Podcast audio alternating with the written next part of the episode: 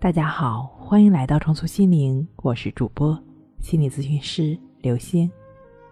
本节目由重塑心灵心理训练中心出品，喜马拉雅独家播出。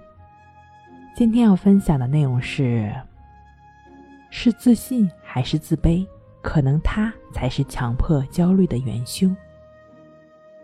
小的时候，总是会有一些雄心壮志，认为自己应该怎么怎么样，应该达到。什么样的地步？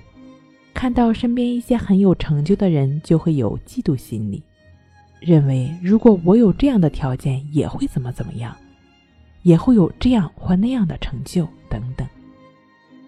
后来在慢慢学习心理学的过程中，了解到，原来这种嫉妒的背后就是自卑在作怪。这让我想到前一段时间有一个朋友跟我说的话。要不是我的学历不够，我也可以成为你们眼中的成功者。这位朋友总是认为自己学历不够，可是从来没有试着去提高自己的学历，提升自己的能力，这就是自卑的表现。而没有这种心理的人所想的是，应该如何去提升自己，如何去改变自己的困境，而不是只是抱怨，让自己陷入到这种。愤世嫉俗的情绪中，这种自卑情绪的背后也是一种自负的表现，或者是说是自我价值的一种保护。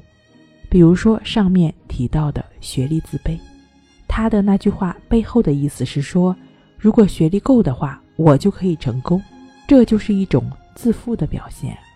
而这种自负感，只要不去尝试，就可以很容易拥有这个优越感。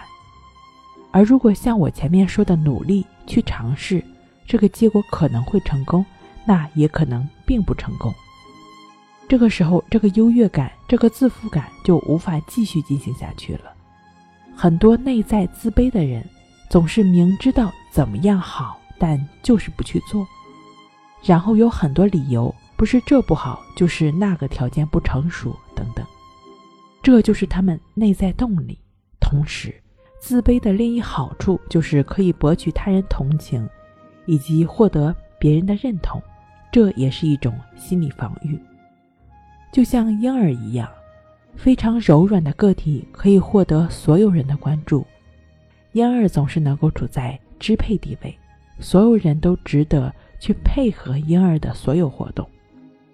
当然，这种支配感是隐形的，较少能有人察觉这种欲望。这也是为什么有些人动不动就喜欢说自己的苦难史的原因。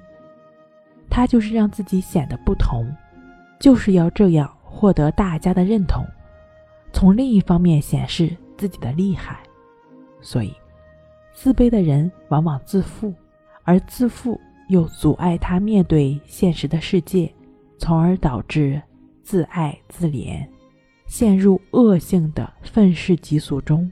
无法自拔。